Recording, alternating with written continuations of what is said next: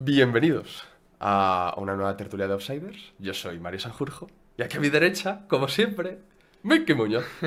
Pues nada, bienvenidos. eh, una tertulia más que ya cada vez nos van saliendo mejor y, bueno, pues eh, escuchando historias interesantes como lo hacemos los lunes, pues también los jueves y con la intención de, de escuchar a más gente y, y seguir dando contenido también a todo el mundo que nos lo pide, que se quedan con ganas, así que bueno, intentaremos siempre traer historias interesantes. Y bueno, hoy con nosotros tenemos a Carlos Moros, eh, jugador que está jugando ahora mismo en Suecia y bueno, que ahora nos contará un poquito su historia, cómo empezó y, y todo. Preséntate. Nada, muchas gracias por, por invitarme y por estar aquí. Eh, la verdad es que eh, os escucho mucho los paseos de las tardes y, y nada, mi historia eh, un poco. Yo empecé bastante pronto en la cantera del Valencia, estuve allí, creo que fueron 13 temporadas, ¿Tú eres de desde allí? los 5 o 6 años. Sí, Sí, de Sagunto, de 20 kilómetros. Y nada, estuve de- desde los 5 o 6 años hasta los 19, hasta el año de División de Honor. Eh, luego acabé de allí, eh, salí, me fui al Saguntino y ya empecé a ver que a lo mejor él ya no iba a tirar para arriba en el fútbol. Y nada, decidí después de dos o tres temporadas allí utilizar el currículum un poco deportivo para irme a Estados Unidos a estudiar eh, mediante, mediante el fútbol, ¿no? ¿Con Para qué edad? tener, ¿Con para qué edad obtener una eso? beca con 22, creo que me fui para allá. Qué guay. Pues mira, nunca Sí. hemos traído a alguien que viviese eso y es algo, digamos, no común, pero que son ofertas que, bueno, Mm. pues que le ha llegado a mucha gente, pero que poca gente coge. Sí, Porque sí es Exacto. cierto que es el momento en el que hay gente, tú dices, no, creo que no voy a tirar más para arriba, ¿no? Entonces cojo esto. Pero hay gente que se que nos hemos resignado durante muchos años a aceptar eso y, y no, y no te lanzas y ya luego es demasiado tarde, ¿sabes? tal cual. Sí, pues la verdad es que, que conocí a, a una agencia, Athletes USA, que me hablaron de, de un poco lo que era la vida universitaria en Estados Unidos, de la experiencia, etcétera. Y nada, y pues decidí marcharme para allá. Estuve un año y medio en Filadelfia, estudiando y compitiendo. Y la verdad que una pasada, me arrepiento a lo mejor de, no haberme ido antes, porque es una experiencia brutal. Y allí tuve un entrenador que, que cuando acabé la etapa en Filadelfia, que era 2016, creo, a finales. Eh, yo ya tenía decidido dejar el fútbol. Eh, de hecho, ya volví en Navidades y me acuerdo de ser fallas en Valencia y nada, eh, ya estar un poquito apartado del fútbol. Luego tenía pensado a lo mejor retomarlo, pero ya a un nivel eh, más a lo mejor o semiprofesional o, o compaginarlo con otra actividad. Y el entrenador que tuve en Estados Unidos me dijo, no te lo dejes, no te lo dejes, como es muy pronto. Y, me dijo, tengo un equipo ahí en Suecia que creo que sería muy interesante para ti. Yo dije, pero ¿cómo ir yo a Suecia? Si estoy aquí sin entrenar dos o tres meses, estoy totalmente ya fuera de forma, digo, ¿cómo voy a ir allí? Y cosas de la vida, me, me llamó un número sueco, me acuerdo que eran fallas, y yo no lo cogí, dijo, ¿este, este número qué es? Y me volvieron a llamar, no lo cogí, y al día siguiente, me acuerdo que sabía entrenar de CrossFit, que me había apuntado, y me volvieron a llamar, me bueno, me escribieron un mensaje, ya vi que quién era, eh, me llamaron, y con todas las dudas, la verdad, eh, me fui para allá, porque un poco hablando con la familia, los amigos, me dijeron, siempre hay tiempo de volver. Y me fui ya no he vuelto. Y Vale, Y a, nada, todo me fui esto, allí. a todo esto, Ujú. eh, ¿de qué año eres tú? ¿Qué posición? Explícale a la gente, 93, ¿Vale? sí, soy 93, 30 años acabo de cumplir ahora, que ya pesan, y, y nada, juego de, de defensa central. Vale. Y, y, claro, eh, yo quería preguntarte un poco por lo de Estados Unidos, ¿no? Mm. Eh, yo he hablado con gente que ha, que ha estudiado allí, eh, pues el típico año con 16 años que te vas con una familia, también he hablado con gente que se ha ido a la universidad y me dicen, Estados Unidos mola, pero no me quedaría. ¿A vivir te refieres? Sí,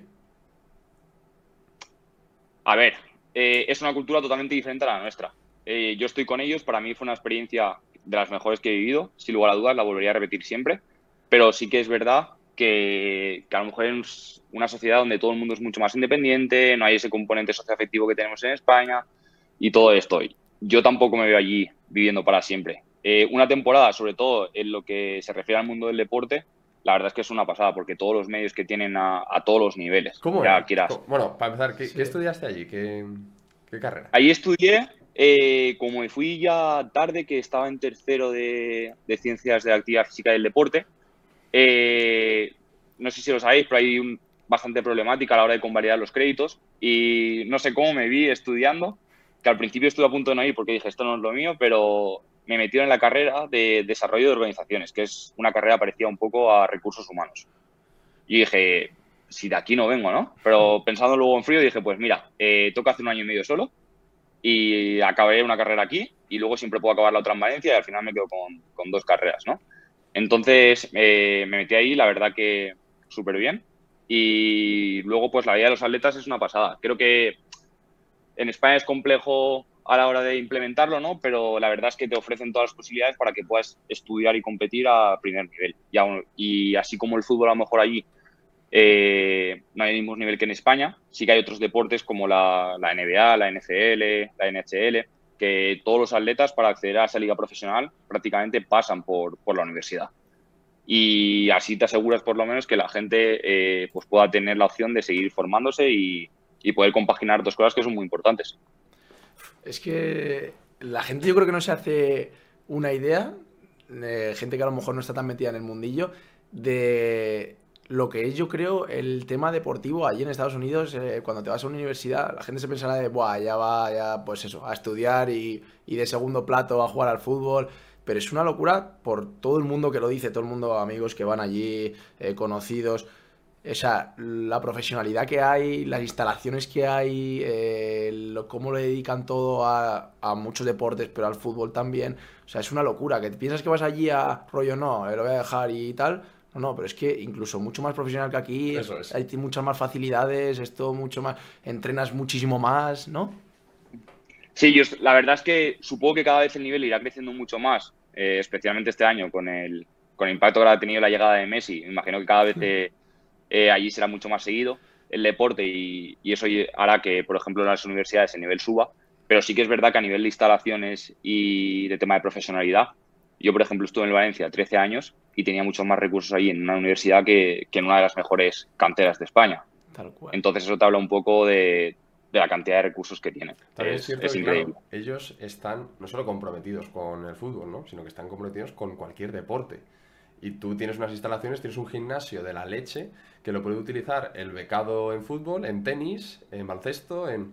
¿Sabes? Eso en... no hay esa cultura aquí en España. Tal cual. Sí, sí, totalmente, totalmente. La verdad es que, y aparte se respira un ambiente, como tú has dicho, al final hay, no sé si en la universidad entre la sección masculina y femenina a lo mejor habría 26 disciplinas deportivas. Entonces, imagínate, hay gente con gustos muy similares compartiendo y también te puedes inspirar y ver cómo entrenan otros, otros deportistas. Yo me acuerdo sobre todo los de fútbol americano, que, que verlos entrenar ya, a mí por ejemplo el deporte no me gusta, me gustaba más ver los entrenamientos quizás que, que los partidos en sí, porque son animales. Ya ves, qué chulo, tío. Es, pues, es que es curioso, tío. A mí me acuerdo que me, también me dijeron la opción de ir también pues con esa edad, con hace 4 o 5 años. Y, y, te lo planteas mucho porque, vamos, o sea, tuve una, incluso reuniones con la universidad a la que iba a ir y tal. Te lo pintan, bueno, no es que te lo pinten, es que te enseñan todo lo que tienen y dices, joder, es que te apetece, o sea, te dan ganas. Lo que pasa es que hay que tener también... Eh, eh, narices y decir me voy para allá, porque obviamente no es de aquí a, a dos horas, es cruzar el sí, charco. Sí, sí. Entonces, bueno, a mí que yo soy muy de, de, quedarme aquí y tal, pues me costó, pero, pero que es una oportunidad, yo creo, buenísima, que la gente a lo mejor la valora mucho menos de lo que en realidad es. Total. Totalmente, totalmente. Y aparte, pues ir.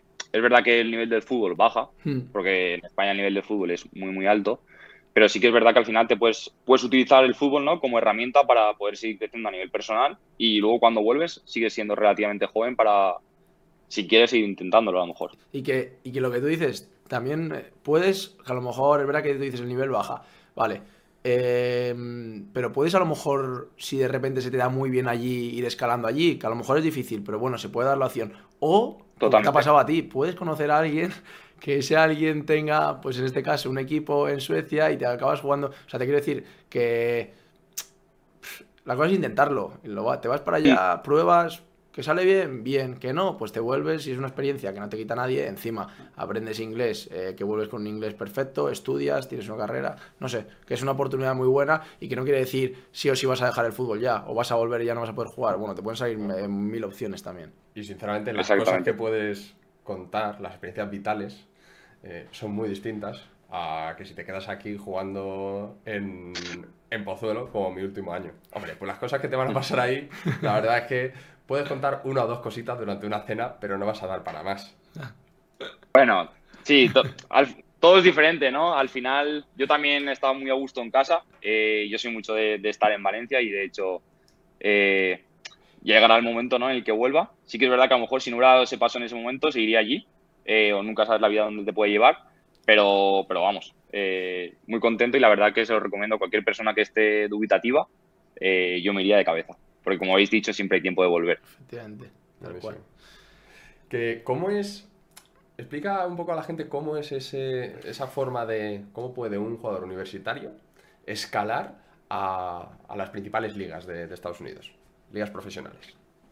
Es complejo porque allí tienen eh, el draft de la, de la MLS. De hecho, yo tuve un compañero allí que, estuvo nominado, pero sí que es verdad que eh, las plazas para extracomunitarios son bastante limitadas, ¿no? Entonces, sobre todo ahora mismo eh, están más focalizados a lo mejor en firmar jugadores que vienen con un currículum deportivo ya importante, como pueden ser Messi, Busquets, Jordi Alba, eh, bueno, hay un montón allí.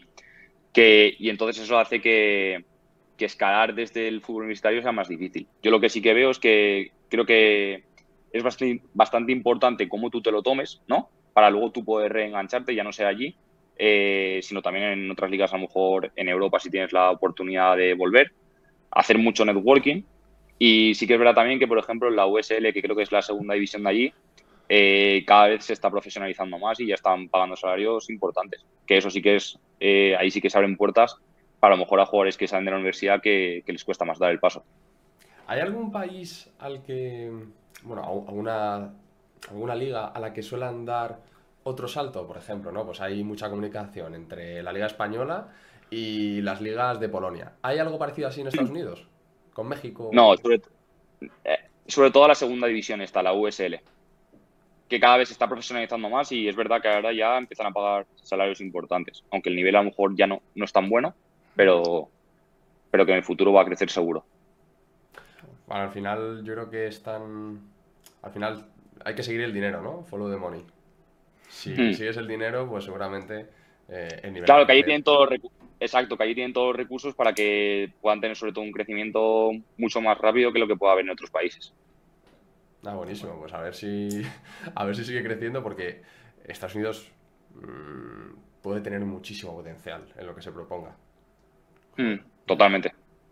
joder, es una potencia. Bueno, China también está ahí con el fútbol, ¿eh? Ya, cada vez más. Ya verán los europeos en 50 años. No vamos a jugar ni uno. Tal cual. Nos van a retirar pronto. Cuéntanos un poco, eh, cuando sales de ahí y, te vas a, Suecia, eh, ¿cómo es eso al, la primera vez que llegas? Bueno, y la gente que esté escuchándonos también puede, puede decir lo que quiera la gente. Ir haciendo preguntas y tal, algún de lo que vaya contando Carlos, eh, alguna pregunta de algún sitio, de lo que sea, que vamos contestando. Esa es la gracia también. Nada, esta persona se va como, la persona que os comento de Estados Unidos se va como asistente yo pensaba que me decía para irme con él, que él se iba a un equipo de, segunda división como entrenador asistente, pero él me dice que no, que, que lo mío era para ir a un equipo de primera división, que conocía a una persona ahí que pensaba que podía encajar. Y la verdad es que fui, me llamaron eh, para que fuera una semana, eh, nada, para conocer la ciudad, conocer el equipo, que también me pudieran ver ellos. Y me vi prácticamente de estar sin jugar a tener que entrenar, jugar un partido que tenía amistoso antes de empezar la liga. Y, nada, y fue todo bastante bien. Me ofrecieron un contrato de dos años y medio y allí, y allí me quedé. y la verdad es que. es un contrato largo, ¿eh? Para primera vez que pisas el, país, joder. Exacto. Pusimos una cláusula de que si el primer año no estábamos a gusto cualquiera de las dos partes se podía romper, pero la verdad es que todo salió eh, rodado eh, una vez más de allí y, y nada, y estuve allí dos temporadas y media. ¿Qué estuviste? ¿Que era con 24 o así? ¿Empezaste allí o con 20? Sí, con 23, 24 años. 24 años. Pues... Tampoco habíamos tenido a nadie que, hubiese, que había jugado, que ha jugado en Suecia, ¿no? Yo creo que de los que han venido, ninguno nos ha, ha dicho que ha jugado en No sé Suecia, si es, no es tan común el salto a Suecia en España. Puede ser, ¿hay jugadores españoles Islandia, Eso es más normal. No hay mucho, la verdad es que no hay muchos jugadores españoles. Cuando yo estuve teníamos un entrenador eh, asistente que era español y sí que es verdad que vinieron eh, algunos jugadores de España, eh, que estuvo Juanjo Ciércoles, David Batanero, David Aro, eh, pero no suele haber Paul Moreno, que está ahora en el Racing, pero no suele haber, no suele haber muchos jugadores en la liga. Batanero. ¿Ese no- ¿Está jugando ahora en España? Bueno, no sé. ¿Qué Está jugando creo que en un equipo de Cataluña ahora mismo. Ah, no sé. Es Está- que el año también pasado. con Paul Moreno, que, estaba en el- que está en el Racing ahora. Mm. No, no, porque es que es una liga que, que no se. No. No se escucha tanto. Yo Como dices tú, al final, Mm. a lo mejor cuando el- que se vayan a Polonia. eh, sí que se escucha más, pero. Y el o incluso a futbolista Suiza. sueco, el futbolista sueco, o sea, Suecia tiene nivel, quiero decir. Cuando tú Sí, sí, compites sí. contra Suecia, es un equipo. Bueno, ya han salido jugadores muy interesantes, coño. Eh, pero No, y, le- y la liga vende a un montón de jugadores también. Ahora, por ejemplo, se acaba de ir Hugo Larsson al Eintracht de Frankfurt por, no sé si son 8 o 10 millones de euros del Malmo. Eh, nosotros tenemos un jugador también ahora en el Djurgården que apunta a que lo van a vender por un pastizal, que es el próximo eh, o el mayor talento sueco ¿no? que, que se ha visto en muchos años. ¿Cómo se llama? Y, y Lucas Verbal. Tiene die- 17 años, acaba de hacer ahora, empezó con 16 la temporada. Y, Y lo van a y creo que rápido. ¿no? rechazaron ya. Sí, rechazaron una oferta del Udinese ya este verano, creo. Joder. ¿Cómo, ¿Cómo es el fútbol allí? ¿Qué tal? O sea, en plan, ¿qué, qué tipo de fútbol es ahí en Suecia? Yo diría que, sobre todo, si lo comparamos con España, ¿no? Eh, hay muchas más carencias tácticas. Eh, es verdad que en España al final hay mucho nivel, pero sí que es verdad que físicamente es una liga que eh, se entrena muy duro.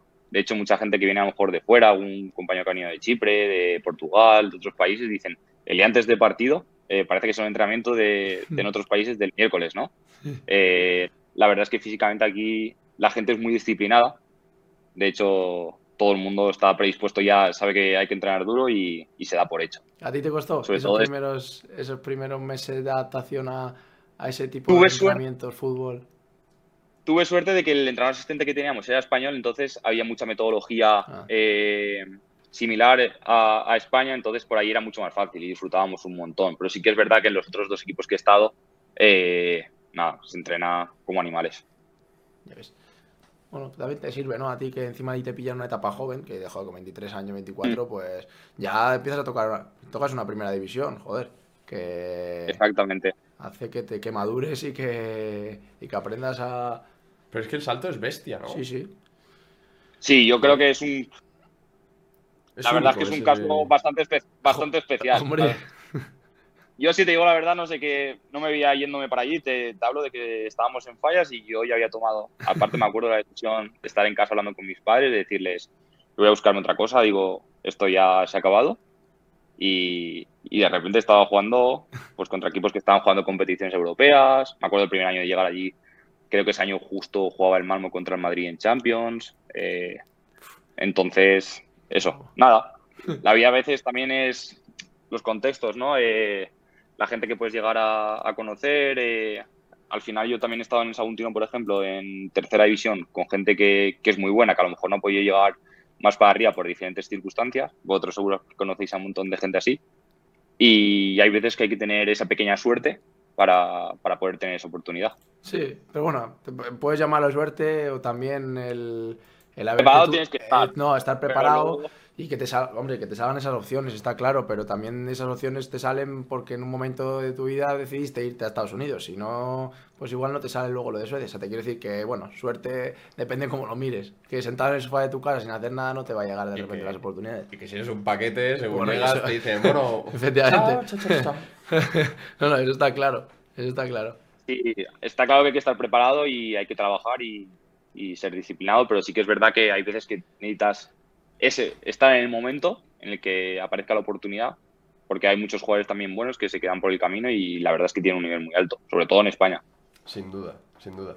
Lo comentábamos eh, ayer justamente con un outsider que grabamos, que próximamente, bueno, vamos, para que la gente lo sepa, vamos a traer un, el primer representante de, de- del canal. Sí. Eh, comentaba eso, dice, si te quedas en casa, nadie te va a llamar. Si te queda, o sea, no te va a pasar nada. Si te quedas en casa, no te va a pasar nada.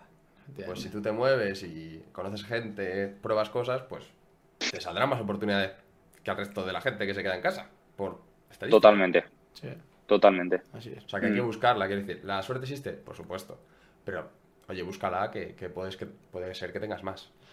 ¿Y, mm. qué tal, Carlos, la primera etapa? Porque, bueno, hemos visto, tienes como dos etapas ahí en Suecia, ¿no? De, primero... Sí, acabo, acabo el contrato en Sundsvall, que los dos años y medio, y el último año, la verdad es que quería ya un cambio de aires, ¿no? Eh, notaba que a lo mejor ya había quemado esa etapa y me aparece la opción de irme a Polonia. Y me fui a un equipo de allí que estuve un año y medio y era un proyecto que era bastante interesante, y, pero la verdad es que salió todo al revés. Llegué y fue la pandemia, ah. eh, cortaron el público los estadios, impagos, todo. Y era el equipo de segunda, ¿no? En Polonia. Estuve, yo llegué a primera y bajamos a ah. segunda. Ah, Estuve eh, la primera temporada en primera y luego la segunda en segunda. y de hecho ahora han vuelto a primera, que es un equipo que, que histórico allí, que tiene una masa social brutal pero, pero nada, la verdad es que la experiencia que yo tuve allí salió todo un poco al revés, ¿no? De, llegamos, nos encerraron enseguida, eh, quitaron el público de los estadios, que la verdad que allí se vivía un ambientazo, eh, impagos. De hecho, llegué a cobrar eh, los últimos seis meses de mi contrato allí, los cobré cuando ya estaba en Suecia otra vez, seis o siete meses después. O sea que... ¿Y, eso cómo, digamos, cómo, cómo tramitas el impago? ¿A través de... Eh, ¿Cómo lo hiciste? ¿A través de abogados, de tu repre? ¿Cómo lo hiciste? De la AFE. Eh, hablé con algún compañero que había tenido esa situación y la verdad es que son súper efectivos. Eh, hablé y en dos, tres días ya habían presentado la denuncia y, iba va todo súper rápido. La verdad es que es una herramienta súper útil para los futbolistas que estamos tanto en España como en el extranjero y que actúan de manera muy eficiente. Sí, lo hemos comentado varias veces nosotros. Es de lo mejorcito que, que le ha pasado al futbolista. Posiblemente no al futbolista de primer nivel, Sí, pero le ha venido muy bien a, que los jugadores se desarrollen profesionalmente más allá de primera división. seguro. Totalmente. Tienen recursos súper interesantes. Hmm. Em, aquí, eh, bueno, después de Polonia, ¿a dónde vas? A Suecia. Después me voy, vuelvo a Suecia. Eh, a un equipo de aquí que era pequeñito y la verdad es que paso a lo mejor, eh, quizás el mejor año y medio de, mi carrera deportiva, de que pero primera división. Era un grupo, sí. Eh, llegamos y estuve un año y medio aquí y era un grupo brutal y la verdad es que conseguimos resultados. Estuvimos a punto de hacer el, el récord eh, de la Liga Sueca de, de, porterías a cero. Nos quedamos a 15 minutos, estuvimos ocho partidos y pico sin encajar un gol. Eh, Eso te iba a decir. sí, sí. bueno, al final. Al no le da igual. Exacto. Sí, a lo mejor lo apreciamos más, pero es algo que es mérito de todos y, y nada, y la verdad es que nos salía todo rodado. Eh, el rendimiento del equipo estuvo muy por encima de las expectativas de tanto de la gente del club como de la liga. Y la verdad es que salió todo súper bien. Y, y, nada, tanto a nivel colectivo como individual. Y me salió la oportunidad de cuando acabó esto, eh, cuando acabé la temporada, bueno, un poquito antes de acabar, como ya podía firmar, eh, vine a, a, uno de los equipos de aquí más grandes de Suecia. Eh, y, a los y a los 29 años tenía ahí, pues tuve también la opción de, debutar en Europa, que era una cosa que siempre me ha gustado. Vinimos vine aquí a Jurgorden y pude aprovechar el buen rendimiento que hicieron ellos el año pasado en la fase de grupos de Conference League y jugué los, los octavos de final. ¿Contra? Joder, ya ves tú contra el ex, el ex de Polonia. Ah. Joder, Así que. sí, ya son palabras mayores. ¿eh? Joder. Sí, eh, disfrutamos un montón y, y, nada. Y la verdad es que fue una pasada. Aunque tuve la mala suerte de que justo en el partido allí eh, me lesioné en, Polonia. Ah. ¿Pero grave o.? No, no. Tuve un edema óseo. La verdad es que tuve un edema óseo que, que es una lesión que es difícil de gestionar porque no te hace parar del todo, pero sí que es verdad que te empieza a limitar. Y estuve arrastrándola desde marzo hasta el verano. Ahora ya me encuentro perfectamente, pero, pero me costó un montón. Porque no puedes apoyar el pie bien en el tobillo.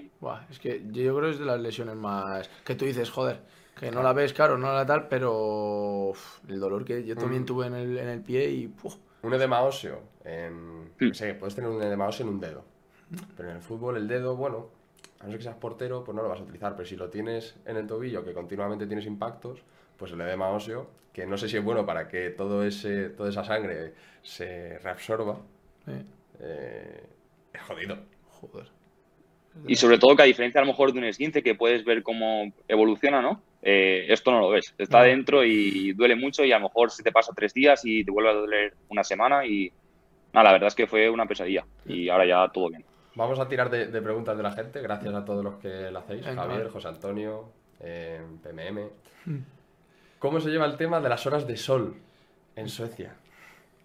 Para mí lo más difícil y un poco lo que creo que va a decantar de que, de, que vuelva más pronto que tarde, ¿no? Eh, el frío sí que se soporta, pero sí que es verdad que, que ahora eh, a las 4 se hace de noche. Joder. Eh, tenemos la suerte de que la liga para ahora, ¿no? Y nos vamos para de vacaciones. Todo. Bueno, yo me voy a España y, y, puedes pasar la época más mala en casa, pero sí que es verdad que, que eso se nota mucho, sobre todo a nivel mental. te descoloca mucho, ¿no? acabas de comer eh, y si te hagas un poco la comida, sales y es de noche. Y se hace largo el día. Encima, ¿estás allí tú solo o estás con alguien? Solo está, ahora mismo estoy solo, pero suelo, eh, estar aquí siempre con mi pareja. Ah, bueno, por lo menos. Sí. Está aquí mi novia conmigo y entonces hace todo bastante es más que si no, cuidado, eh. El estar ahí y te metes en casa y ver qué Pero ¿a qué, hora, ¿a qué hora amanece? Amanece ahora con el cambio de hora, vuelvo a amanecer un, un pelín más pronto, a lo mejor 7, 7, pero ahora en diciembre sí que es verdad que te plantas ya a 8 y media a lo mejor amanecer y anochecer 3 y cuarto, 3 y media. Ya visto. Se hace duro, se hace duro. Sí, sí, esa es dura, esa es dura. Pero bueno, tú vas a estar en España. Exacto. Por lo menos me puedo escapar. Luego también pregunta José Antonio que el nivel de primera de Suecia, ¿a qué se puede equiparar aquí en España? ¿A qué nivel? Es una pregunta típica, ¿no? Que, te hacen, pero yo creo que, es imposible. Eh, al final, tienes equipos aquí, ¿no? Que compiten en Europa, sobre todo los 3, 4, los, el Malmo y a lo mejor los, 3 de, Estocolmo y el Hecken, que por cierto juega esta noche, que está en el grupo de Leverkusen. Ah. Eh, al final son equipos que compiten en Europa y muchas veces eh, pasan de fase de grupos, ¿no? No lo sé. España al final, en primera y en segunda división, el nivel es muy alto y seguramente si a lo mejor metíamos un equipo de estos en algún grupo de Europa, pues también, también pasaría. Pero creo que es muy difícil de, poder equiparar. Yo creo que los cuatro o cinco mejores equipos sí que tienen un nivel muy diferente al resto. Se, nota, tú notas la diferencia, ¿no? Entre vosotros, cuando jugáis contra esos equipos, ¿se hace, se hace bola? ¿O sea, hay mucha diferencia o, o les podéis competir? Eh, yo te hablo, por ejemplo, cuando el partido que yo jugué de Europa contra el Lech Poznan, eh, el segundo partido sí que es verdad que se condiciona bastante pronto porque nos expulsan a uno, pero el otro eh, no ves que la diferencia sea tan grande. Al final estás en la misma competición, ¿no? Y sí que es verdad, por ejemplo, también en la fase de grupos, eh, el Djurgården año pasado cuando pasaron primeros de grupo y creo que ganaron cinco partidos y empataron uno. Y en el grupo había equipos, estaba el Genk belga, que, que es un equipo muy bueno, Luego también había un equipo de Irlanda y otro equipo de, no me acuerdo. Y en la fase de grupo, en la fase de clasificación eliminaron a la Poel, que ha estado también en Champions muchos años. O sea, es que es bastante difícil. Ya, ya, ya. Y a, mí me surge una pregunta. En el caso de que equipos como el Malmo, ¿no? El Malmo es uno de los mejores de ahí de, Suecia, ¿no? Estando en Europa, claro, este, este tiempo que está ahora, ahora termina la liga allí. Entonces está parado, pero si estás compitiendo en Europa, ellos tienen que seguir eh, entrenando, tienen que no tienen vacaciones, imagino que solo entrenarán para los partidos de Europa, ¿o cómo? Eso nos pasa a nosotros. Eh, a ver, en... tiene sus pros y sus contras, ¿no? En verano eh, estamos en plena competición y eso es una ventaja cuando jugamos las fases previas. Y en cambio, por ejemplo, nosotros cuando jugamos contra el Pondan, ellos están en plena competición y nosotros no habíamos competido desde noviembre. Claro. Entonces ahí es un gran hándicap. Cuando pasas de grupo siempre te cuesta más, porque tú al final vienes de jugar amistosos que, amistosos que aunque juegues contra equipos buenos, nunca es lo mismo que estar metido en la competición. Ya, ya, ya. Vale, vale. Es que... había pensado. Buena pregunta esa. ¿eh? No, es que lo había pensado y digo, claro, ¿cómo lo harán, tío? Porque, claro, no te estás jugando Europa, no te puedes ir de vacaciones a tu casa, claro, tendrás que estar preparándote. Entonces, pero claro, Claro, el- nosotros empezamos, mm, era en marzo y empezamos ya en enero eh, la pretemporada y, y nada, eh, a jugar partidos para intentar estar rodado. No, no, Pero la verdad es que te coge bastante, sí que te pilla un poco no te regular. coge al, al mejor nivel, Claro, exacto. Justo. ¿Los campos son naturales todos? ¿O hay alguno? Mitad y mitad, diría yo. Eh, depende del año si quién suba y quién baje, ¿no? Pero yo diría que aproximadamente mitad y mitad. Sobre todo por el sur, casi todos son naturales y suelen estar muy bien. Y aquí de Estocolmo para arriba eh, hay bastantes artificiales. Lo que pasa es que el artificial creo que la normativa te exige cambiarlo cada, cada dos años. Ah, Entonces suelen estar en muy buen estado. Pero ahí cambia un poquito. Bueno, todo esto. Miki, tú y yo hemos estado en Suecia. sí, tío. Fuimos a jugar un torneo La Göteborg. en Gotia. La Gothia no, Cup. la La Cup. Cup. Sí. La Gothia Cup, sí, uno de los torneos más grandes, ¿no? Sí, Joder. la jugamos cuando estábamos en La Roceña En las rozas. o en La Roza ya. Bueno, cuando jugábamos juntos de pequeños, en no sé cuántos años tendríamos. Alevines. Pero igual seríamos alevines. Sí, sí, fuimos a jugarla, tío. Qué Sí. guapo, me acuerdo Y perfectamente. es que la inauguración era en un estadio, que seguramente fuese Sí. el del Göteborg. A ver, claro, yo El era Göteborg. pequeño, me pareció inmenso, pero claro, no lo recuerdo bien, ¿sabes? Pero Sí. era un estadio, era, eso sí lo sé, era un estadio. El Göteborg, sí, que es uno de los históricos de aquí. Es el segundo que más ligas tiene. Lo que pasa es que lleva, desde que yo llegué a Suecia están en horas bajas, están sufriendo bastante. De hecho, ahora eh, se la juegan el último partido, que no creo que se metan, pero se pueden meter en problemas. Joder. Ya ves, es que ¿Cómo, ¿Cómo son los descensos allí? ¿Tres, cuatro? Aquí bajan, bajan dos y el tercero por la cola hace promoción Ah, de play-out. descenso contra el tercero de, de segunda, sí. Ah, qué bueno, el play-out. Es algo que Sí. a mí sí me gustaría que metiesen, la verdad. Sí, la verdad es que está muy bien. En España. Hombre, el playout está. ¿Dónde? No, en España bajan los tres de... de está el play-out para subir, pero no para, No, hombre, para pero- el o sea, el, el- Que sí, que sí, que yo el año pasado en mi liga hay uno, bajan. Claro, yo- ¿Qué dices Ah, de primera? Ah, claro, primera y en segunda. primera y vale. segunda. Vale, vale. claro, a ver, que es una putada, pero yo lo digo como... Sí, no, No, no, es, algo, es algo bueno. No, hombre, Mm. al final, igual que te la juegas para subir, pues bueno, tener la opción de jugártela para salvarte, ¿no? Joder, Exacto. es algo curioso. Mira, alguien ha preguntado, debe ser un seguidor de, de, de ahí, de la Liga Sueca, porque te pregunta Ismael, y le dice, ¿qué diferencia hay entre Jugarden y Sundaval? Sundsvall. Sundsvall? Pues vale. A nivel de institución y afición. Pon un poco de contexto Nah, quiénes son esos dos equipos, porque... Sí, el Sundsvall es el primer equipo en el que estuve, que es un equipo que está al norte de Suecia. Eh, es de los poquitos que están en el norte y es un equipo que suele estar en primera división. Ahora justo está en segunda. Eh, y a lo mejor tiene un campo con una capacidad de 10.000 espectadores. Eh, es un equipo humilde de, de primera división, normalmente. Y al final, y luego Jurgården, que es el de ahora, creo que es el cuarto equipo con, con más ligas de, Ah. de la historia de Suecia y es otra dimensión al final. Eh, es uno de los equipos más grandes de aquí, equipo de la capital.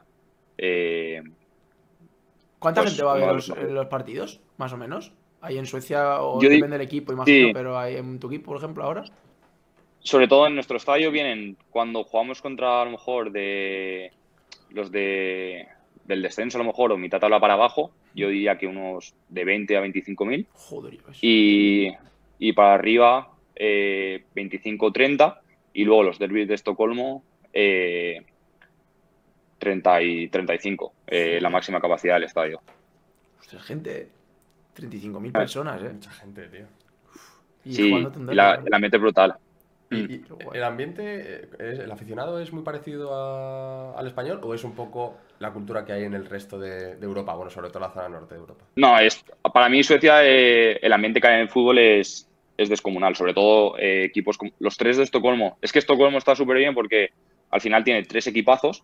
eh, dos jugamos en el Tele2, que es el estadio de 35.000, y luego está Laico, que juega en el campo de la selección nacional, que son 55.000, creo. Entonces ahí hay, cada año hay seis derbis para el espectador que son brutales. Y luego también el Malmo también tiene un ambiente descomunal y el Göteborg también. Esos seis campos, esos cinco equipos para mí son diferenciales a nivel de ambiente. O sea, para ver un poco la repercusión que tiene la, la liga en, en Suecia, tú cuando vas por la calle, ¿te paran mucho? En este equipo sí, sobre todo en este equipo. Eh, al final Estocolmo es un poco, está la ciudad dividida por zonas, ¿no? De cada equipo. Si estás por la zona buena, pues, a ver, nada comparable a, equipos a lo mejor top en España, pero sí que es verdad que a lo mejor te, pueden pedir eh, una foto, sobre todo la gente más joven, y aunque son bastante respetuosos, y si a lo mejor estás por la zona equivocada, pues te insultan un poco, lo que pasa que yo como no me entero muy bien, tampoco sé lo que me dicen. El tema de idioma, ¿qué tal, qué tal lo llevas? ¿Cómo te desarrollas Entender, sobre todo?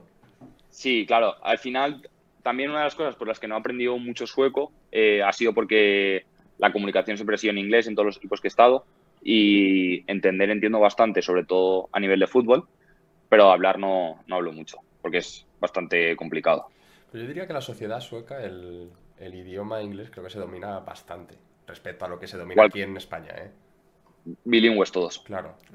Por eso digo que mm. no es un problema. Aquí en España, pues oye, o español o, español. O español. sí, sí, no, aquí la verdad es que todo el mundo.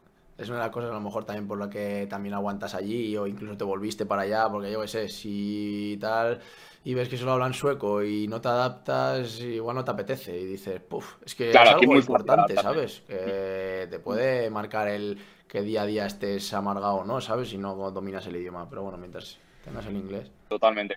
Oye, qué pregunta tan curiosa de Íñigo. Eh, ¿Tenéis bar? Ah. Eh, ¿Arbitraje bar? No, porque aquí todo es bastante democrático y se hizo una encuesta y la gente, los aficionados no querían que, pusieran el bar y aquí lo que mandan ellos va para, va para adelante. Qué grande, qué bueno es eso de preguntar a la gente lo que quiere. Sí, sobre tal cual.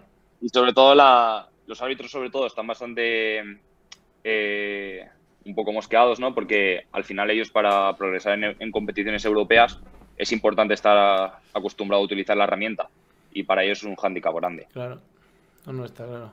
Sí, sí, sí, hay un problemilla, pero bueno, seguramente la tanto gobierno sueco como, como la Federación de Fútbol sueco, eh, sueca, pues podría hacer algo para que no le excluyese. Sí, sí, No, sí, sí, siguen, lo que pasa que al final pues no es lo mismo que un árbitro en España, ¿no? Que está acostumbrado a utilizar la herramienta cada fin de semana y, bueno, hay si hay problemas bueno, sí, sí, pero aquí de momento hasta que los aficionados, o por lo menos hasta que no se vuelva abrir el debate, de momento no, no va a haber bar. Oye, qué bueno eso, ¿eh? Me encanta, no, no, lo sabía, ¿eh? O sea, preguntas a los aficionados, tío, qué bueno. De hecho, por ejemplo, cuando jugamos Europa sí que, sí que lo teníamos y cuando jugamos la Liga no. Y eso dices que incluso se nota a nivel de para los jugadores y eso, se nota. Es un, es un hándicap. Porque claro, al final tú juegas. O sea, no estás pendiente de sí. Pero es verdad que a lo mejor tu cabeza es como si estando el bar... Yo para mí no. ¿No? Yo para mí no, eh, no noto nada. De hecho, por ejemplo, cuando cambié de Suecia a Polonia, en Polonia había y no notabas nada. Ah. Eh, la verdad es que a mí personalmente no, igual hay otros jugadores que sí, pero al final tú estás centrado en lo tuyo y... justo. Lo único que a lo mejor pues, cuando el balón se va afuera, pues te dicen, espera un momento que está revisándose, pero no vas a hacer una acción pensando en hay bar y entonces igual me la pueden pitar o, no me la pueden pitar. Exactamente, exactamente. Sobre todo a lo mejor también algún fuera de juego, ¿no? Todas estas situaciones límite, algunas manos. Eh, pero al final tú estás centrado en jugar. Y para ver un poco también el, perfil profesional que tienen, eh, que pueden tener los jugadores y también un poco los recursos que tienen los clubes. ¿Hay salario mínimo, por ejemplo, para primera división en Suecia? ¿Cómo son los salarios normalmente allí? Uf, me pillas, buena pregunta. A ver, sobre todo los equipos grandes, eh, aquí el tema, por ejemplo, como, eh, como sabéis, en Suecia los impuestos son, son muy altos. Entonces hay una ventaja fiscal eh, con el signing bonus. Entonces lo que hacen la, mayor, la mayoría de los clubes es que pagan eh, un signing bonus grande porque ahí solo pagas un 15% de impuestos cuando vienes del extranjero y luego se, los salarios, pues, como en todas las ligas, ¿no? En función del club, pues, mayor o menor. están mirando a lo mejor para poner como en Dinamarca, que de hecho creo que puede entrar en vigor pronto, para poner una, un impuesto especial eh, para los deportistas, porque así pueden a lo mejor, eh, en lugar de estar jugando con el signing bonus, si renuevas a un jugador de aquí, pues también puede aprovechar esa ventaja fiscal. Pero, pero eso. O sea, una, una horquilla, ¿cuánto, ¿cuánto podría estar? me pillas. Es que es bastante. De los A equipos ver. grandes a los más pequeñitos se va mucho. Teniendo en cuenta que la renta per cápita son 60 mil dólares Mm. americanos, pues que la gente más o menos se haga una idea de. Hombre, la renta per cápita es un índice eh, Sí, medio promedio. Entonces, bueno, te Mm. puedes hacer una idea de, de, de lo que se, se cobra. El nivel de vida también es más, Claro. el nivel de vida también es más caro, pero al final los salarios, ya no solo los futbolistas, sino también en, en toda la población es, van acorde a esos precios. Buenísimo. ¿Y, y transacciones y tal? ¿Los clubes tienen cultura de, de pagar mucha pasta por, por los jugadores? Sí, sobre todo de vender bastante. Y los equipos grandes sí que, sí que también compran jugadores tanto de- del mercado sueco como, como del extranjero. La verdad es que se venía un montón. ¿Cuánto pueden pagar por en, en- o sea, en mercado? En mercado sue- sueco, no fuera de. Entre clubes, entre Sí. clubes suecos, Sí. creo que este año se, un millón y medio pagaron, pagó el Malmo por un ex compañero que tenía yo en, en Melby.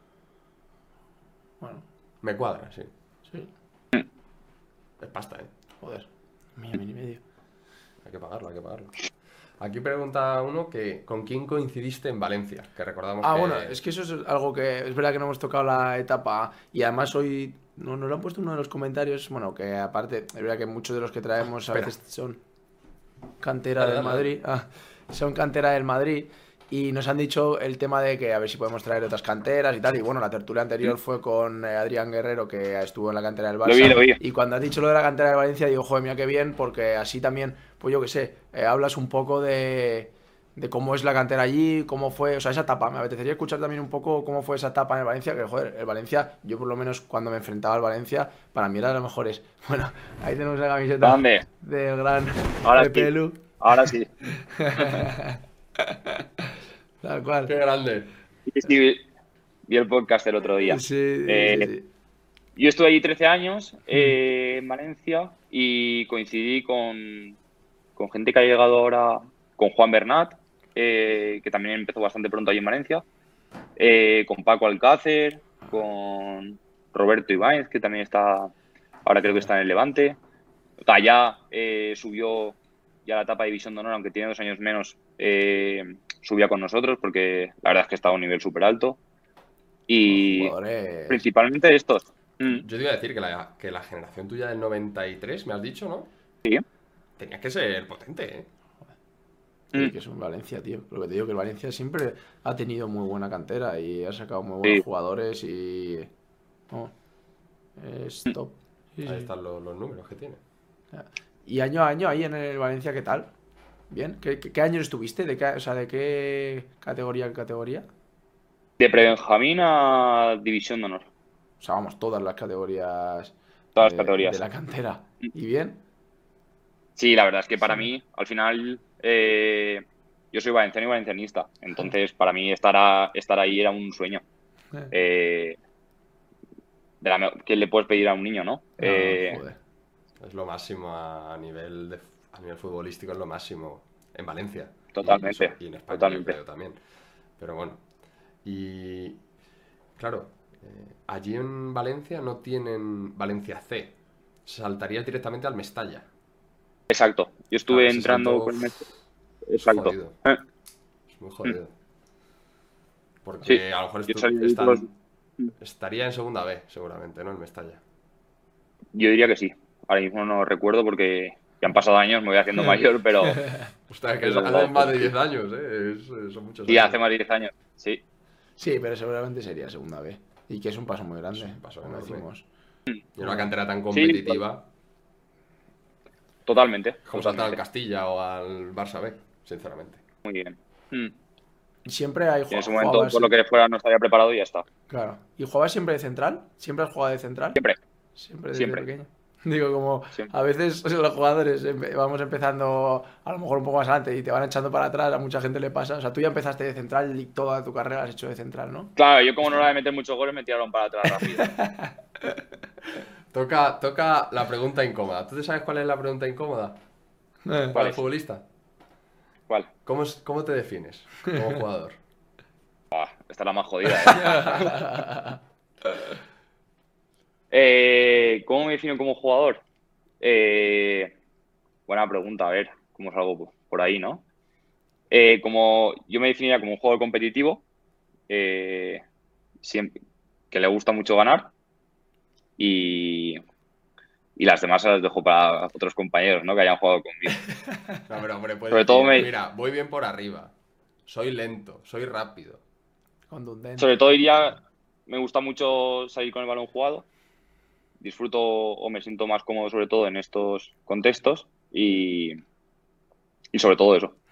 Eso de que hablas del tema de eh, sacar el balón jugado, viene ya desde, desde pequeño porque te lo enseñan. por ejemplo, en la cantera del Valencia le dan mucha importancia en todos los equipos. Suele jugar al fútbol bien, suele ser. Porque, por ejemplo, lo que te digo, la tertulia pasada, que Adrián estuvo en el, en el Barça, sí que decía que era, pues eso, ya en categorías inferiores, intentar sacar el balón Sí, le escuché y me acordé un poco lo, sí, lo mismo que decía él, ¿no? De que cuando yo, sobre todo cuando salgo al Saguntino, eh, también noto que es un fútbol totalmente diferente. De, al final tú en el Valencia estás acostumbrado casi siempre a dominar, a sacar el balón desde atrás, desde, desde que eres pequeño. Yo pienso que llegué allí con 5 o 6 años. Entonces yo es el único fútbol que había conocido Claro, y con lo que me he criado desde que era bien pequeño. ya ves. Hombre, a ver, yo creo que todo ayuda. Quiero decir, si tienes buenos jugadores es que es raro que no trates bien el balón.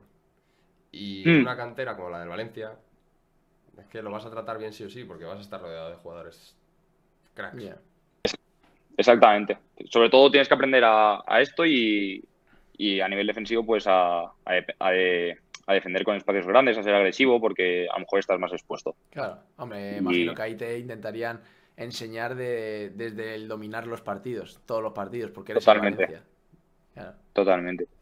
Y Mm. allí en, en Suecia, toda esa forma que tú tienes de jugar, es decir, eh, saco bien el balón jugado, ¿a ellos les gusta eso o tienen un perfil más, digamos, más reservado en, en arriesgar No, la verdad es que. No, la verdad es que en Suecia hay equipos que juegan eh, muy, muy bien. Y hay entrenadores también que, que son muy buenos. De hecho, está, había un español, un Martí Cifuentes, ahora que se acaba de ir a, a la Championship, eh, al Queens Park Rangers. Eh, la verdad es que se le, en Suecia casi todos los equipos proponen jugar eh, desde atrás y, y la verdad es que es un fútbol muy bonito de ver. Qué guay. Ya ves tú. Y habla- hay siete u ocho equipos que, que, sobre todo, que juegan muy, muy bien los de arriba. Sí, ¿no? Es que siempre en las primeras divisiones las diferencias son, bueno, y en todas las divisiones, ¿no? Tienes a los tres o cuatro equipos que, Mm. que se llevan todo, vamos. Como Totalmente. todos los países. Tal cual. En. Y en el, eh, cuando estabas en, en el Valencia, eh, la- os exigían, eh, la exigencia por parte del club era, la, ma- era máxima. En plan, eh, para ellos el Valencia tenía que ser el equipo. Porque claro, hablando un poco con, con quién lo hablamos, bueno, con Pepelu, que estuvo más en la del Mm. Levante y tal. Eh, ahí, pues bueno, a lo mejor por nivel o por eh, dimensión, pues el Valencia es el equipo que tiene que ganar más, más que el Levante, más que el Villarreal y eso. Ahí os lo exigían así, o sea, vosotros teníais que ser los que ganabais quedar primero por delante de esos equipos o, o no era tanta exigencia? Sí, claro, ahí era muy fácil de analizar todo. Quedabas primero temporada buena, no quedabas primero fracaso. Sí. Entonces no había, no había malentendidos. Eh, es verdad que al final sí que es verdad que el Levante, cuando yo estaba allí, a lo mejor sí que estaban un peldaño por detrás, pero es verdad que Valencia y Villarreal prácticamente era llegar a, a todas las jornadas, eh, perdona, a, toda a todos los finales de temporada muy ajustados. Sí. Y la temporada te definía el fracaso o el éxito, el, el ganarla o no. Eso lo decía, no sé, creo que era Pepelu también, que decía que también depende eso un poco de, de cada generación, que eso no es rollo Totalmente. siempre que sea el Valencia, siempre el Villarreal. Bueno, pues hay generaciones que es más uno y bueno, igual que pasa aquí con Madrid Atleti, igual que pasará con Barça y Español, ¿no? Totalmente. Sí, pero está, digamos, repartido. Quiero decir, Sí. allí puede ser Valencia, Villarreal, Levante. Y aquí, pues, Madrid y Atlético. Madrid Atlético.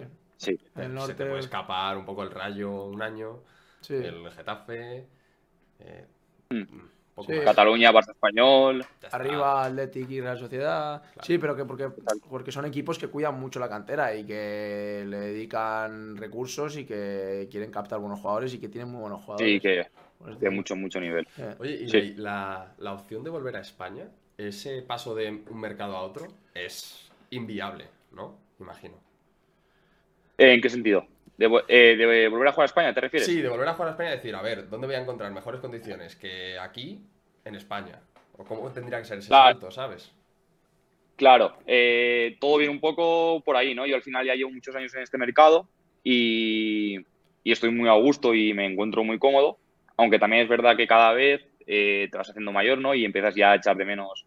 Al final yo aquí estoy con mi novia, pero también muchas veces echamos de menos a nuestros amigos, a nuestra familia y, ya picando un poquito el gusanillo de, de querer volver. ¿Cuándo? No lo sé. Eh, aquí aún me queda un contrato dos años más, pero sí que es verdad que cada vez vas teniendo más ganas. Sí, joder, pero dos años más hay que cogerlos. y encima que estás en tu, prime ahí, que ahora, está, ahora tienes 30. 30, recién cumplido, sí. Para un central, 30 años es empezar a, dar el nivel. sí, no, sobre todo si tienes suerte de que te van respetando las lesiones y, demás, eh, a día de hoy está comprobado que, que aún quedan años de fútbol. Sí, es verdad que justo lo que decías tú del tema de que a lo mejor para los que salen como tú, que sales a ligas como Suecia, pues el mercado ese de Suecia, Polonia, incluso a Suiza, todos esos países a lo mejor es incluso más viable porque te conocen mucho más, ¿sabes? Y claro. estás a lo mejor mejor valorado, te han visto mucho más que a lo mejor un volver a España, ¿sabes? Es más hmm. fácil. Nosotros hemos sí, sí, totalmente. Hemos aprendido eso en este podcast porque con tantas historias te das cuenta de que el que tú juegues en Suecia no significa que tengas mercado en España. El que juegues en Suiza Primera División, el que juegues en Italia Primera División, no significa que tengas mercado aquí en Primera División Española. Hmm. Y lo mismo pasa cuando estás aquí en España. Tú bajas de Primera División a Segunda División, eres jugador de Segunda División. No se te olvide, no eres jugador de Primera, eres jugador de Segunda. Y subir a Primera te va a costar igual que al resto que está en Segunda. Sí. ¿Sabes? sí, la verdad es que... Totalmente el fútbol tiene una cosa buena y mala que es que cambia muy rápido todo, para bien y para mal.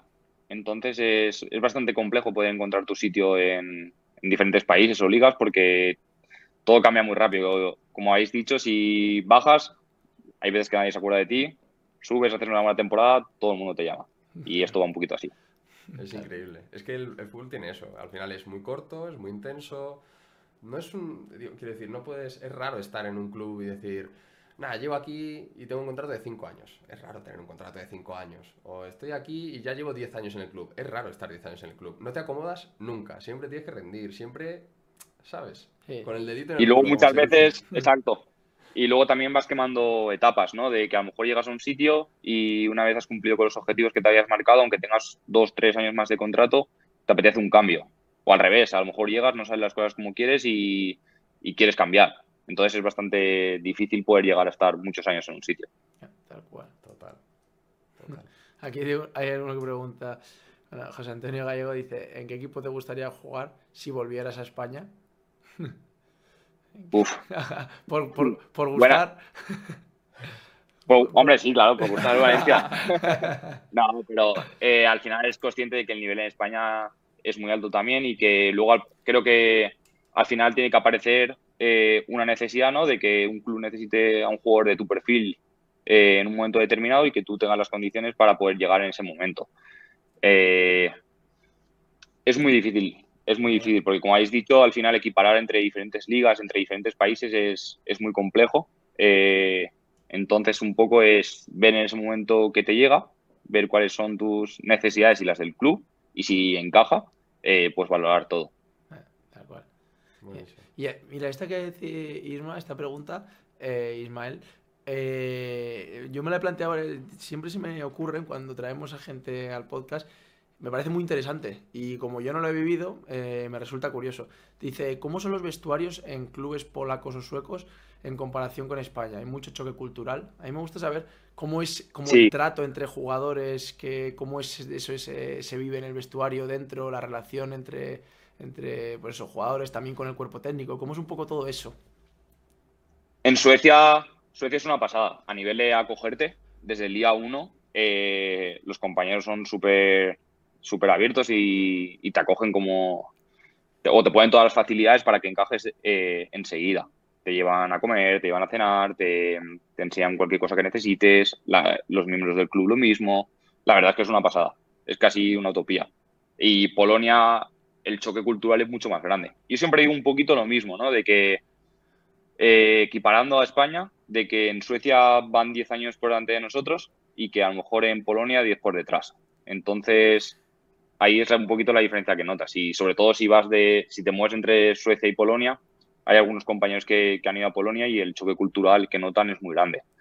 Y lo mismo a la inversa. Eh, gente a lo mejor polacos que vienen aquí a jugar a, Suecia, eh, al revés. Es que aquí todo el mundo te acoge desde el día uno, te sientes como en casa. Y a pesar de, estar en un país extranjero, está súper a gusto. O sea, que es mucho más parecido en ese sentido aquí al tema de relaciones mucho más cercanas, eh, mucho un ambiente mucho mejor, eh, mucho personaje dentro del vestuario, mucho buen rollo. No tan, ¿No? tan personaje, a lo mejor España es un vestuario más divertido. Eh, te acogen mucho porque somos muy extrovertidos los españoles y, muy bromistas. Aquí a lo mejor es te acogen más desde el respeto, ¿no? De ser gente educada, de si necesitas cualquier cosa. Eh, es todo mucho más protocolario, pero, pero son muy buena gente. En España a lo mejor somos un poco más pícaros, ¿no? Eh, acogen a la gente más pues mediante la broma. digamos que no meten tanta caña allí, ¿no? No se meten unos con otros tanto como aquí. No, no, no, vestuarios todos rajadas. Aquí el, primer día ya, ¿qué pasa? sí, sí, sí, Aquí la picaresca No, no, no, aquí es diferente. sí, exactamente. Yo quería hacer una, una, última pregunta, uniendo a lo que, a lo que pregunta aquí Íñigo, ¿no? Que él, pregunta, ¿el fútbol sueco te permite tiempo libre y a qué lo dedicas, no? Yo quería preguntarte, todavía eres muy joven, pero ¿Mm? eh, ¿cuál es tu idea para el futuro? ¿Tienes idea de qué, qué quieres hacer después de, de, que el fútbol se acabe? Que en algún momento acaba. Sí, sí, totalmente. A todos nos pasa. Eh, la verdad es que aún no lo tengo claro. Eh, he estado estudiando bastante desde que, empecé al final a salir de España. Eh, el tiempo un poco muerto ¿no? que tienes por las tardes, que a lo mejor no tienes tantos planes eh, sociales como podrías tener en España, que tienes todos los amigos, familia. Sabes que también nos gusta mucho estar en la calle allí, ¿no? Pues a lo mejor el tiempo que todas las horas muertas aquí, siempre he intentado organizarme bastante, ¿no? Para poder tener un tiempo, un poco tiempo para todo, de, de poder quedar a tomar café con compañeros, eh, de salir con mi novia pues a cenar, a pasear y también pues para seguir estudiando todos los años, que un poquito cada tarde y, ahí estoy, me voy formando y demás para estar mejor preparado cuando acabe la carrera como futbolista y sobre todo también un poco, ¿no? Para si puedo poder decir yo cuándo dejar el fútbol y que no el fútbol me deja a mí, que ese es el objetivo. Buenísimo. Qué bueno eso, tío.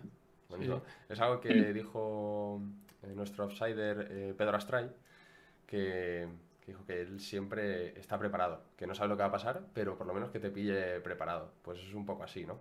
No sé lo que quiero, no sé todavía qué va a pasar, pero me estoy preparando para lo que venga.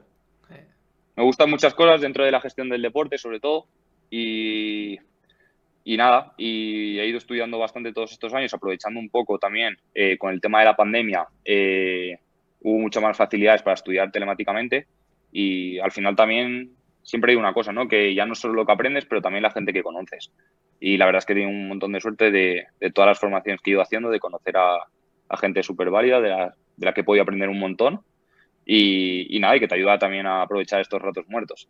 Sí, buenísimo. Mola, mola, porque al final yo creo que también el salir te abre un poco la mente y el salir tanto, que tú que has vivido, pues te fuiste a Estados Unidos, desde prontito ya te fuiste a Estados Unidos, luego a Suecia, Polonia, luego otra vez Suecia yo qué sé, te ayuda, ¿no? A abrirte un poco más, aprender de, gente diferente, no solo de gente, pues española en este caso, conocer otras culturas, aprender, no sé, está muy guay, está muy guay. Mm, buenísimo. ¿Tienes alguna otra última pregunta? No, yo la verdad que me ha parecido muy interesante, me gusta, me gusta, como yo no lo he hecho, me gusta escuchar a gente que sí que lo ha hecho y, que, que, lo dice eh, así de pues, orgulloso y, que le ha ido bien. En tu caso, pues como de, estar en fallas casi queriendo dejar el fútbol a coger una oportunidad y ahora seguir en, eh, jugando y disfrutando y a, un nivel de élite. No sé, mola, me, gusta mucho y yo creo que son las historias que, mm. que yo creo que a la gente que nos sigue le encanta escuchar eh, bueno, tú no eso escuchas eh, muy a menudo que nos dices, yo creo que esas historias son las que molan, porque al final la realidad no es llegar a Primera División Española cuando tienes 20 años, eso no es la realidad. La realidad es dar tumbos, ir a un lado, ir a otro. ¿no? Y, que no se te ve eh, un perfil que puede pensar la gente, no, claro, es que este tío está loco y se iría a, mm. no, a Irán, luego se va a Palestina, luego se va a Israel y no. Es un tío de cabeza, pero que en un momento de su vida, pues tomó la decisión de, de arriesgarse. Y ya está. Que no, Exactamente. no hace falta estar muy loco. No, no, no. La verdad es que el mundo está lleno de gente normal y al final muchas veces eh, muchas oportunidades no llegan porque no tenemos a lo mejor el atrevimiento, ¿no? Eh, pero al final esto te das cuenta de que una vez te lanzas, eh, todo para adelante. Sí. Buenísimo. Mira, voy a hacer la pregunta, podemos hacer la pregunta que hacemos siempre. A ver si a lo mejor Carlos nos puede decir, incluso a lo mejor modo como lo que estamos haciendo ahora, eh, de modo tertulia, de alguien que sepa el, con algún compañero o algún conocido que tenga que está jugando en algún sitio y que tú pienses que pueda ser interesante y que tengamos una charla con él. Si nos quieres dar alguna recomendación o si no se te ocurrirá alguno, pues da igual, nos lo dices luego, pero como lo hacemos normalmente en los podcasts de los Es lunes, verdad, es la primera vez que lo hacemos. Claro, no sé, nos puede Pues- decir, ¿no? Porque al final es gente que a lo mejor es más eh, inviable que, que lo hagamos por tema de que está en otro país y es muy complicado, pues. Venga. Le paso el balón si quieres a, a Pirulo, que fue compañero mío en Polonia. Eh, una pasada como, como jugador y como persona. Y, y me parece que tiene historias muy buenas para contaros allí de todo lo que ha vivido y sigue viviendo en Polonia. De hecho, creo que será uno de los jugadores que a lo mejor eh, más partidos tenga de la historia de- del club en el que está, de ahí de Uch, Ah, de, extranjeros. Pirulo, ¿cómo se llama? Pirulo. Bueno, no sé, ¿cómo José Antonio Ruiz López. José Antonio Luis López, Vale, Pirulo. No, pues. Nos lo quedamos, ¿no? Pues Qué ahora, guay. ahora buscaremos su Le Instagram. paso la pelota a su tejado. Perfecto, Buenísimo. no, no, muy bien. Buenísimo. Que nada, que Carlos, que mil gracias. La verdad que ha sido un rato espectacular y yo, vamos, eh, me lo he pasado muy bien. Otro país que tachamos, ¿eh? Otro país que tachamos. Y, y nada, desearte lo mejor para lo que queda de liga, que ya no queda nada, ¿no? Y, Ya queda poquito. y para lo que te viene estos, estos años próximos. Nada, vosotros daros las gracias. Eh, si queréis ver algún partido aquí chulo de, de la Liga Sueca, ya sabéis dónde estoy. Estáis Buah, más que invitados. Sería espectacular. Sería Y- increíble. Estáis invitados, lo dejo aquí. Y, y nada, y felicitaros un poco por todo el trabajo que hacéis, que, que es una pasada, me parece muy interesante. Y, y a mí me ayudáis muchas tardes eh, en los paseos a, a pasar buenos ratos. Mil gracias. Mil gracias. gracias, Carlos, de verdad. Y nada, que vaya todo genial. Y bueno, ya estamos en contacto. Estamos en contacto. Muy Una- bien. Un abrazo muy grande. Adiós. Buenas noches. Chao. Que Qué guay, tío. mm, nos tienen que seguir escuchando, ¿no? Nos tienen que seguir escuchando, digo yo. Pues no lo sé. Pues seguramente nos tienen que seguir escuchando, la verdad. A ver, Mira, ahí. Sí, sí. Que... ¿no? quítalo, Nada. pues. Eh, Eso es. Gracias a todos los que estáis aquí. Eh, no entendemos por qué sois tantos. La verdad que guay. Yo creo que está muy chulo, tío. Sí, ha estado, ha estado bastante chulo. Joder. Y, y Otra- nada, como dices tú, otro país que tachamos, tío. pues sí, otro país que tachamos. Ya son unos cuantos, ¿eh? Podríamos tener un mapita. Pues, eh, no, poca broma. Que, que nada, mil gracias a, a todos. Estáis un montón conectados. eh, hoy es jueves. Algunos habréis tenido fiesta aquí en, en Madrid, como yo. Y, y nada, que paséis un, un buen fin de semana. Mañana, mañana es, ya, es, ya es viernes. Yo tampoco trabajo porque tengo puente. Pero bueno, que paséis un, me llaman. un buen fin de semana. Ah, me llama Vale. Carlos. Así que nada, que, que mil gracias y nos vemos el capítulo del lunes. Bueno, ¿Vale? muchas gracias por estar. Adiós.